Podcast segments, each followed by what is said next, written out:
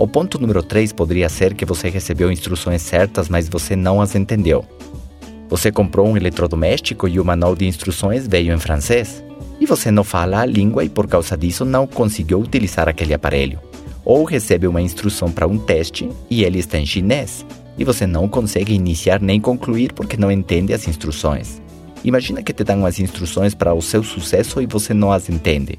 Não seria triste que te falem quais são os livros, quais são os cursos, o tipo de atividade e o conhecimento que você precisa adquirir, mas você não entendeu nenhuma dessas instruções e pensou que somente com trabalhar muito você iria conquistar todos os seus sonhos?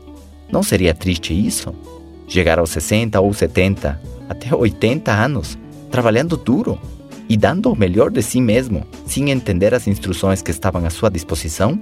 Outra opção poderia ser receber as instruções, entendê-las e mesmo assim não segui-las. Conhecem pessoas assim? Elas pegam uma cartela de cigarros, ali está escrito em seu idioma que fumar mata, tem ali uma foto bastante assustadora, eles entendem o que isso significa e mesmo assim decidem seguir fumando. Alguns até me falam, mas é só um, eu vou fumar só um. E eu penso comigo, qual parte da morte será que ele não entende? Não é assim?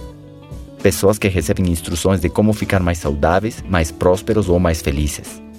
Instruções de como ser mais produtivos ou ter melhores relacionamentos familiares. Eles entendem essas instruções e mesmo assim não as seguem.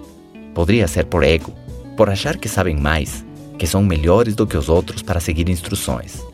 O fato é que seus resultados mostram o enganados que eles estão